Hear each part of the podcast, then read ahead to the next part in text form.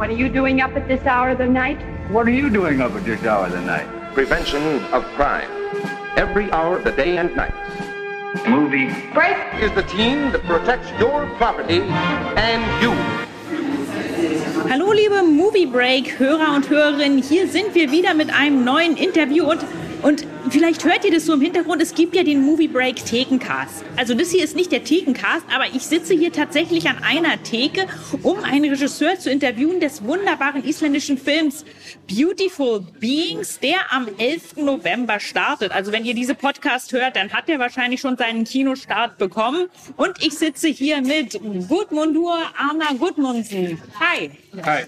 So great to be here with you. And your movie, I could already see it at Berlinale. It's the Oscar contender for Iceland. Yeah. If we in Germany think of Iceland, we think of beautiful landscapes and ecological efficiency and a very well-to-do society. And we see nothing of that in your movie, which has a very um, dark, um, socially conscious subject about three young people and their that um, integrate a fourth person into their group of friends. How did you come up with that subject? Well, um, it's inspired by my, yeah, my teenagehood in Iceland in the suburbs, and uh, yeah, it's just another side of Iceland that isn't maybe promoted for tourists, but you know, it, it's a layer in our society that's there, and like in all other societies, you know. What was very fascinating for me is that we see in the first half of your movie a person from the underclass in the focus of attention, a young boy from a very broken family who's bullied and then meets a couple of new people who ultimately become very close friends to him. And it's very rare that we see underclass characters, no matter if they're kids or adults, on screen. Um, was that also an issue, and why do you think that is that we see those characters so rarely? Um, well, I, I don't know if we see them rarely because I, I mean, yeah, I think it depends on what films we watch. Um, yeah, basically. And how did you come up with the class dynamic? Because some of the boys that Mm. are in the center of the action are from more middle class Yeah. families, some are working class, and some are underclass. Yeah, and it's yeah. actually very rare in real life that we have those interclass interactions. Usually the classes okay. stick more to themselves. How did you come up with that? How did you explore those themes? Well, in, in Scandinavia, that's that's more the usual for us, and especially in Iceland, because there we don't have. Uh, our school system is based on neighborhoods, and every neighborhood is built uh, with uh, upper, middle, and working class kind of combined together. And that's uh, so. Yeah, so all could, kids go to a school where they have all the classes kind of combined. Yeah, so that's yeah. For me, that's where that's the norm you know, and, and so it's more when I see British, like some other films from other societies, when you can see this clear upper class. We don't really have that so much in Iceland. And you said that this movie is also inspired by your own views. Um, would you like to um, elaborate a little Yeah. bit on that? Yeah, I mean, when I was growing up in Iceland, um, there was a lot of youth violence among boys, and I was in a friend group where this kind of behavior was very much chair like like promoted, and uh, kind of like a toxic masculinity uh, environment. And uh, I used to pull in new boys into that group, mostly boys that had maybe no friends or were the kind of the opposite to kind of create a little balance within the group. And yeah, so the film is kind of inspired from those years, but it's still a fictional story, you know. Uh, and I think it's important that people know it's fiction because uh, my old friends, it wouldn't be fair for them if think, people think that everything is in the film actually happened. And uh, within the dynamic of the film, you said it's fiction. And while we have this very social realist elements, we also have fantastical elements like dreams that become true. And it's maybe interesting to know while the international title is Beautiful Beings, the original Icelandic title actually translates to nightmare, if no, I'm correct. No, that's the wrong translation. So, what is the Yeah. right translation? it's Berdreymi. It's it's more like an omen or like uh, yeah, but omen sounds very big, but Berdreymi sounds just like a normal thing that you stream something that then happens. And in Iceland, uh, that is a, a part of our culture is you know that we dream talk about our dreams and and believe that you know there are some supernatural elements in the world and I'll, i mean not everyone in iceland believe in that but a lot a big portion of icelanders can connect to that so for me that's also based on reality within my world That's very fascinating because we not only not only do we not have um, an equivalent word in German for a dream that does come true. There's no word to describe that. It just doesn't just doesn't exist. Dreams don't come true. okay that's very Um, that's very strange yeah, and um, it's it's also that it uh, explains why it's in such a natural way intertwined in the action. And um, do you think it also um, is the only way to deal with those very harsh subjects that come up in the movie, such as child abuse and violence, that we kind of retreat into this fantasy world where we hope that there is some magical solution where there actually is no solution? No, I mean the film is. I mean, for me, the fantasy side of the film, it was important that that was just a side story because I wanted to portray that uh, in the most natural way I, I knew, and for me, that's also just part of reality in a way. So it, for me, it's not. It, for me, it was more about the like finding the right balance between showing the beauty of the friendship the boy have and then the violence to kind of yeah yeah so you know that i wanted audience to walk out of the film and think oh those boys were really good friends and they were supportive in you know in the way they knew how to be that the first half of the movie is concerned with a young bullied, uh, bullied boy who is new to the group of friends. The second half of the movie is concerned with his best friends within this group, yeah who has those dreams that then become true. How did you decide to make that very unusual switch from one main character to another main character? Um, it, it, for me, it, uh, Balli's story, the one who is bullied, was the most interesting story before he meets the boys. And then when he meets the boys, he kind of gets what he was hoping for. He gets friends and and is starts to belong in a group. Uh, and then Addi's story, who is kind of starting to realize that he has to leave this group becomes more interesting. So for me, it was just a natural way of like, you know, that story becomes more interesting when I follow that. And we have some amazing young actors in those in this movie, especially since it's a movie with such harsh subjects. Could you explain how you found the actors? How did you do the casting process? Yeah, we we uh, we don't have uh, professional actors this age in Iceland, so we we kind of have the casting start uh, like a year before, and then we take a long time to teach them acting, kind of slowly build them up as actors, and then in the end they're ready for the roles. And how did you um, develop those violent scenes? And there are also scenes of sexual abuse. Um, how did you approach those? I mean, the violent scenes we we coordinate with a stunt actor and and we train the boys, and it's very choreographed. So every every punch and every move is highly trained and choreographed, uh, so we can shoot it in these long takes. Um, and ma- and we want to make him feel as realistic as possible. So not every punch is good, and you know it should be a little bit like a you know boys that don't really know how to fight as well. So yeah so there are different layers of how to make it looks look realistic. Uh, but with the sec- the sexual part then we had had this intimacy coach come in and and work with the actors. And i thought that was great because that uh, is a it's a great method to deal with those kind of scenes and approach them, and it's very good uh, for the actors, and it's also good for the directors and the film crew that uh, yeah that we have a certain system that uh, prevents anyone feeling uncomfortable doing those scenes. And was the story or and the characters wa- was this always very fixed, or did you also develop those characters according to the actors that you had found, since they were non-professional?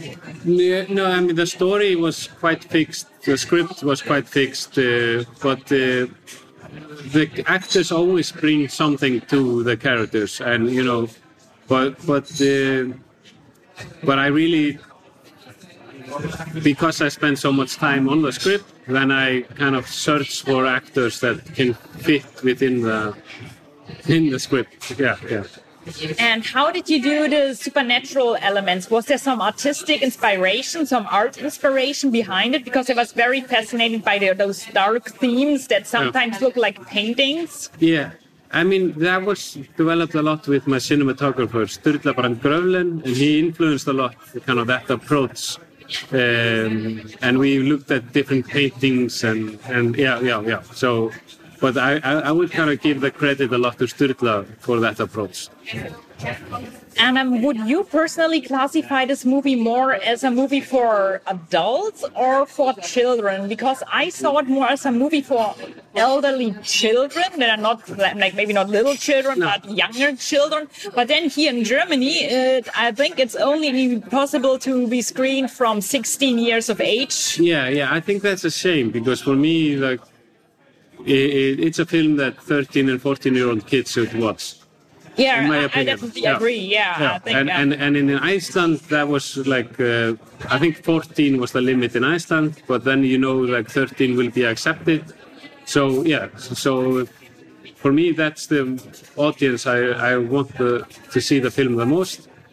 And yeah, but I, of course I'm happy that everyone comes to see it, but I would prefer youth audience to be able to see it as well. Yeah. I also would strongly recommend this film for people who are maybe 12 years old, 13 years old. I think it would be perfectly fine to watch that Yeah. movie. And um, you said that those uh, themes of social vi- violence, of youth violence, are based on your own experience. But did you also research it? Because um, it's some time ago Yeah. that you were young, Yeah, yeah, and youth culture changes very quickly. Yeah, we, we researched it because because I was honestly not sure how much of that behavior was still going on in Iceland. Because now I live in a an, a bubble of my peers and and ki- ki- children and and they're not behaving like this and their friends are not behaving like this. So I, I I was I thought maybe this is just gone. Maybe this is part of the past. But then we started researching, and we had a period in Iceland where youth violence went down a lot. But then around 2014, it started rising a bit again. It's not on the same level as it used to be, but it's still there, and we still have very serious cases. And I can imagine in Germany and every country you have that because, uh, yeah, kids, uh, you know, they the behavior of young teenagers will reflect on our society. And how did you find the locations? They're very run down, dirty, dark, especially Yeah. given the progress that was made in the last years in Iceland and the rebuilding. How Yeah. did you find such rundown locations? Yeah, eh, that's funny because uh, I mean the film is originally written for the suburbs of Iceland that was kind of being built at that time, and everything was quite raw. And the only raw part we found in Iceland now was in the west side. That's a little bit more expensive area, but they still have a lot of worn down houses. but but these are all. This is kind of part of the old Reykjavik. Yeah, yeah, but uh, yeah, but it's it is actually not. Uh, for us, it's uh, like a you know every neighborhood in Iceland can have working class, lower class, and and upper class kind of mixed within the neighborhood. So that then also means that um, those kids meet in school. Yeah, yeah, And um, how did you experience the specific dynamic between the classes? Because this is still something that really intrigues me how it would work together with people from so different classes. Because we don't have that in No. Germany. We don't Yeah. have it at all. And for me, that was one of the most exciting things about the movie. Yeah, I, I mean, uh, for me, it's uh, in school, kids don't have so much classes. You know, it's more pro- something that's at home uh, with the parents. And I remember in school, it didn't matter if like, you would have a guy who would act out and beat other kids, uh, and he was from a rich family, but his parents were never home, you know, or something. There is like there's a, some reason for behavior of kids, and and yeah, you you can have uh, that behavior in every class. Yeah. Uh, that's actually a very interesting point that you bring up here that um, the violence in the movie happens to come from upper class kids, while usually it, it's portrayed in movies, especially and also in books, to come from lower class. Usually, lower class is the aggressor, and in upper class, everything is fine. And this movie shows us that it's not necessarily that way. And wh- while it might not have been meant as a metaphor, No. um, I kind of always see it as a metaphor for um, the violence of upper class to the lower classes in society. Is there Yes. something of that in the plot? No, I didn't really think about it that much, but I'm happy that you noticed that Konni wasn't lower class because I think a lot of people watch this film and think, oh, all the boys are lower class because of their behavior. But for me, there's only one kid there that's from that lower class, and that's Balli. The other are working class and then upper. Like, yeah, yeah. So yeah, so I was happy. I'm happy to hear that you saw that. Yeah, no, I actually think that it's part of the reflection of social prejudice. That people Yeah. see somebody who's violent and then automatically assume this person must come from the underclass because Yeah. only the underclass is violent, and even then choose to ignore their social background. yeah, yeah, yeah. And um, how did you find the adult actors for the film? Because they also play a very important role, especially the stepfather, who's an incredibly menacing presence. We Yeah. see so little of him, but he's still super scary. Yeah. I mean, um, that's Ólafur Darri Ólafsson, one of our biggest actors in Iceland, and all the adult actors are professional actors. Um, yeah, yeah. So then they go through more like a normal casting, you know, or or I offer them the role after meeting them and discussing the role. Yeah. So that, that that's a little more kind of simplistic way of of yeah working with them. And um, those, there's also the subject of substance um, abuse or subject, uh, substance tryouts. It's not always abuse. You can also just try them out. Yeah. And how did you do those with the young actors? Because uh, did they have drug experience or did you have to No. explain them what it is? we had to explain them how to behave, you know, in that situation because no, they had no experience. But we, just so it's clear, we we really put a lot of effort in uh, putting up rules with them and explaining the harm, like the harmless effect of this. And and we had like, for example, a rule like if they if we would find out they were smoking or drinking, you know, during this process, a year process, we would fire them from the film right away. You know, and, and if we would find out they would be in a fight in school, we would fire them as well. So they would actually had to be on the best best behavior. You To know. play those very Yeah. broken characters, they Yeah. had to be on their very best yeah, yeah, yeah, behavior. yeah. They had to be on the best behavior, and and and and pa- the parents were also involved in that. Uh, yeah, so I, it it actually ended up being a for the boys. I think they, it ended up being a really good experience and kind of more like a build uh, like a experience if you train and put a lot of effort into something something very good will come out of it. And i think all of them are kind of stronger after this experience.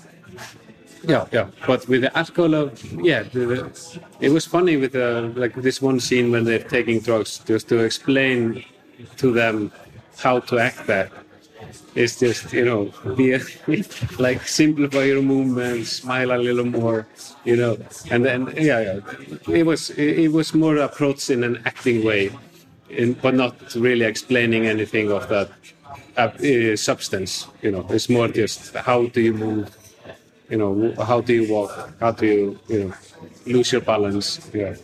In the movie, a big element is the transformative um, capability of friendship. Friendship actually transforms all, all, of those characters in a positive way and in a yeah. certain way saves them. How do you um, relate to that subject and how do you think can it work in the real world? I mean, I think for boys at least, uh, this age, friendship is extremely important. And and I don't know, like maybe I'm being, you know, maybe I'm wrong about that, but it is my kind of understanding from most uh, females that I talk to that they have a different kind of friendship during the teenage years than boys. In the boys, it becomes like a group dynamic, and you have to be. Uh, there's a lot about the loyal, loyalty. You cannot backtalk each other. You cannot like it's. It's a lot about like a loyalty, kind of like one for all in a boy group. Uh, when with girls, it seems to be more like two and two or three and three. Like it's more divided a little bit. Uh, and I just remember my old friends, even though we all then went our separate ways, we still have the we still have a connection from those years where we would do anything for each other. You know, there would something would happen, it, you would have to sacrifice yourself for your friend, and it was just yeah, it was like a very much like a loyalty thing. But your movie also shows that this kind of loyalty can have a dark side yeah, if yeah. you're pulled into some violent action or some dangerous action that you don't necessarily want to agree be with. No, no, yeah, but, uh, definitely, and and uh, that that film is kind of you know, and that was that is part of it that the friends can pull you up and, and push you down, you know, and friendship can pull you up and push you down all the time. Um, would you like to explain a little bit more about the subject of uh, toxic masculinity in this friendship? Because I think it's very interesting that this movie doesn't idealize it. It also doesn't condemn it. It more tries to have a realistic approach, showing the ups and downs, and the appealing sides about this masculinity um, culture, but also those repulsive sides. Yeah, I mean, I my kind of aim writing and doing the film is not to judge what I'm, the characters, you know, and and the toxic masculinity. And we had a lot of questions of, around that in the script. Like, should they say that or should we say this? And my answer was always like, they, we have to be real to who they are, and and and they're they're saying stuff they don't really know what. You know, for them it's just funny, you know, and, and, and for someone else it might be hurtful, but in that context, it's, you know, it's just the way they talk. And uh, especially one joke in the end that I still think it's funny by the Brits. oh, yeah. yeah, yeah. And I think it's super funny because for me it's very realistic that they would say this and and we talked a lot about it. Is it allowed, and are we making fun of that? But it's like no, we're just allowing them to be how they are, and I think that reflects. Uh, I mean, the toxic masculinity is something we are slowly growing out of. Hopefully. Um, I, I, mean, I think so. I think if, if you compare generations, then then it becomes very clear you know that we're growing out of. it. It's not. It's different if you compare like year to year. But if I compare to what my generation had to do when we were teenagers to my father's generation and his grandfather's, it becomes really clear that we're taking huge leaps out of toxic masculinity. But we're still not there. But you know, it's still it is still in our society, but it's still much better than how it used to be. Yeah, yet let's hope it doesn't go back to where it used to be. I, am optimistic. I believe in that we're always getting like how I'm raising up my son. It's eh, you know about emotions and hugging and all that. It's you know much more than I, how I was raised up with my father and yeah. So and but but I'm probably doing something that he will feel like, oh, I'm not gonna do this because I probably sometimes I feel like I need to toughen him up, you know. And I, I don't know if that's because I need to toughen him up or if it's because it's been implanted in me that he has to have the ability to shut down his emotions because that's something I, yes, I'm debating sometimes with myself. You know, does my kid have to know how to shut down his emotions like I can do? You know, is it a good thing or a bad thing? Yeah, those are very fascinating aspects. Yeah. And also, um, what I would like to ask you, the, this movie was so different in many aspects from your first movie. Yeah. And is there also some already something for your third movie that you're working on? Do you already have some ideas? I just now I want to work further with a supernatural element. I would like now it was like a side story. I would really like to explore that more closer to the main theme. But in what sense and what, and how and you know what kind of a movie, I'm not sure yet. Okay, but we would certainly hope to see it then again, not yeah. only on a movie festival. And um, do you think you will win the Oscar? No. no. Stop. Stop asking that. no, no. At some point in my life, I, I, I'm I'm 95% sure that I will. No. 95%. The 95% is a very uh, specific yeah. number. Yeah, yeah, yeah. Like and at uh, some point, you know, not now, but may, maybe. No, no. I'm for me, it's, it, it, it, it, it actually, it's more about the, like awards like the Oscars are great for visibility and, and to get financed and all that. And of course, it, it helps your ego, you know, but at the same time, it's, uh, if, if I can make the films I want to make with, and, and, and have money, you know, to pay my house and everything like that, and have audience that want to watch my film, I'm, I'm going to be happy. Yeah. We definitely have our fingers crossed anyway that those 59% become true. So thank you so much for that interview.